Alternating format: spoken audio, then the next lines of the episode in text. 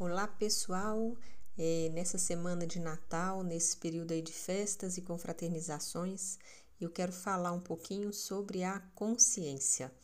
É, muitas pessoas gostam né, de estudar esse tema nas constelações, no, na visão sistêmica, a gente estuda.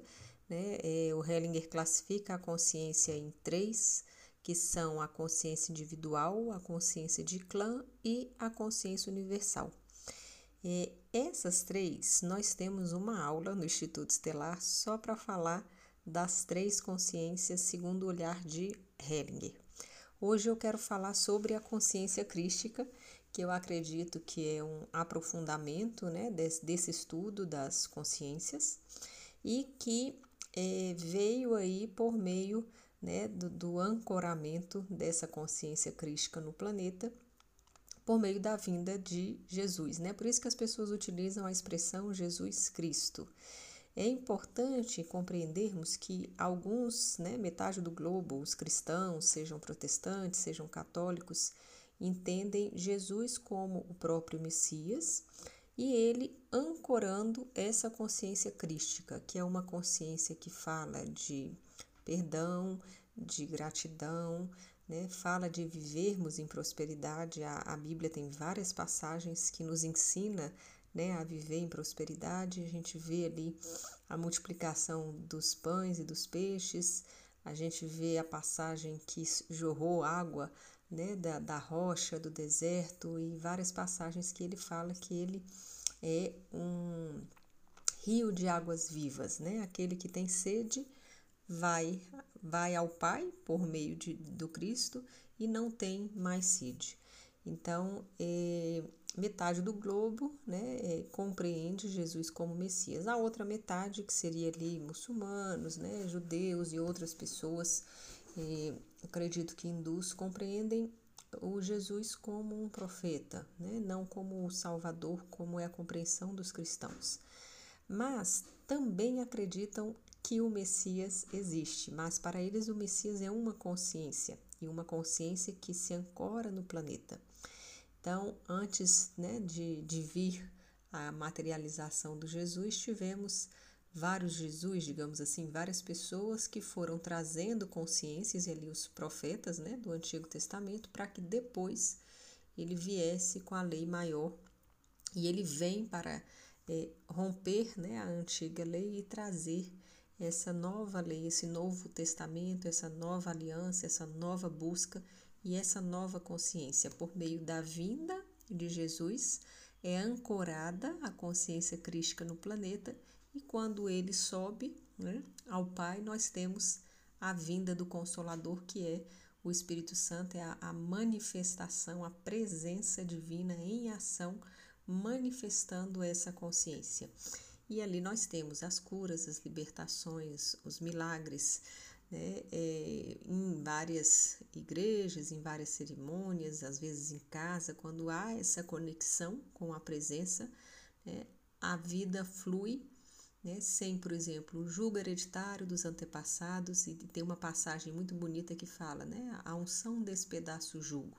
Então, a unção desse Espírito Santo de amor, dessa consciência crística em movimento, despedaça o jugo hereditário, despedaça, por exemplo, né, uma maldição de antepassado.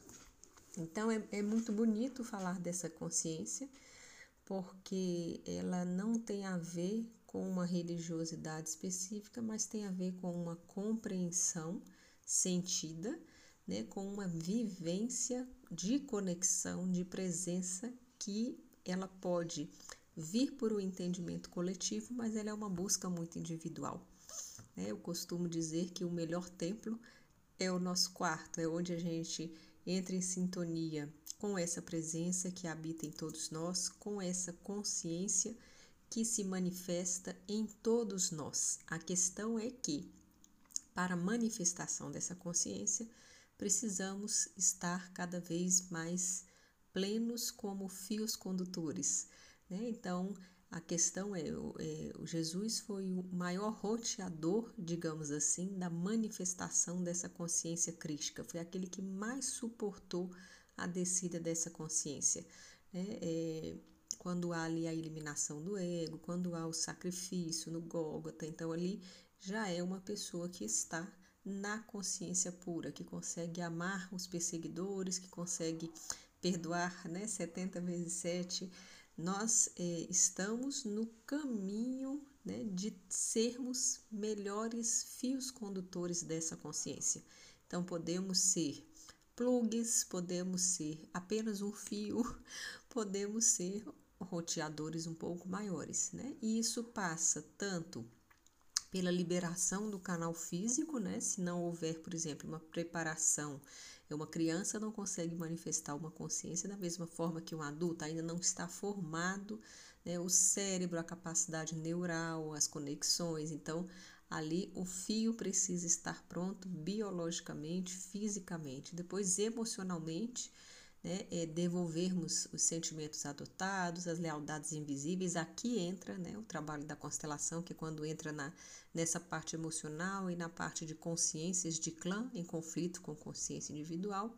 E depois temos a consciência espiritual, né, que é, é vermos os outros como a nós mesmos, compreendermos que somos sujeitos de direitos, de deveres, independente do sexo, da cor, da raça, aí seria um conceito um pouco próximo dos direitos humanos, para depois né, termos a compreensão dessa consciência crística que é a manifestação da inteligência suprema, da sabedoria absoluta, né, o Espírito Santo em ação, é, é a Trindade ali, Pai, Filho e Espírito Santo, ou para quem não acredita na Trindade, né, o Pai e, e o Espírito Santo, que alguns acreditam que o que há de manifesto há no imanifesto, então se há presença masculina e feminina, há essa mesma presença né, na, na, no Pai e no Espírito, que seria a face feminina de Deus.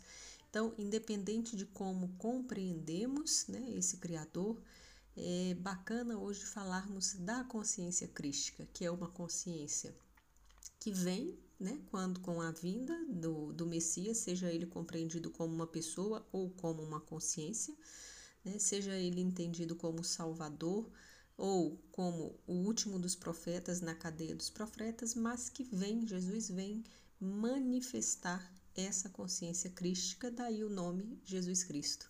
E ele traz né, um roteiro de amor, de exemplo de vida, de paz, de caminho, de aceitação, de gratidão, de liberação, de perdão, de prosperidade, que seria o caminho que todos nós humanos né, eh, teríamos ali uma rota, um roteiro para ser seguido, para que possamos nos tornar cada vez mais fios condutores e, quem sabe, roteadores dessa consciência crística.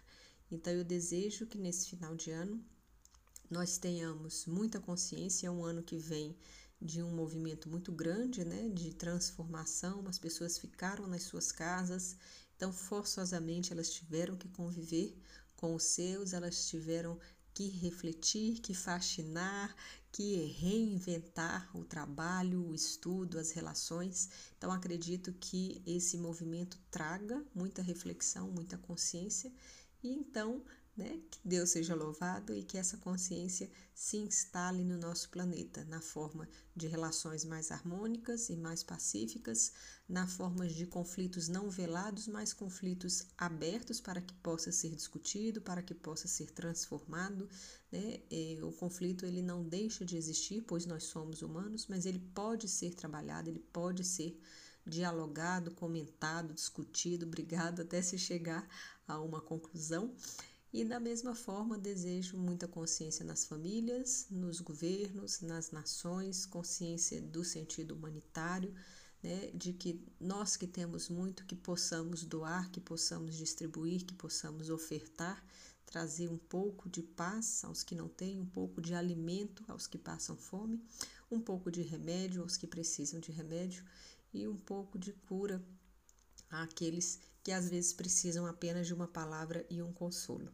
Então, a Dara, que fala em nome do Instituto Estelar, deseja a você e a sua família né, muita consciência crística, muita presença divina na sua vida, muita meditação, muita oração, muita reflexão, que possamos é, refletir sobre tudo que nós erramos, sobre as nossas feridas, que possamos curá-las, que possamos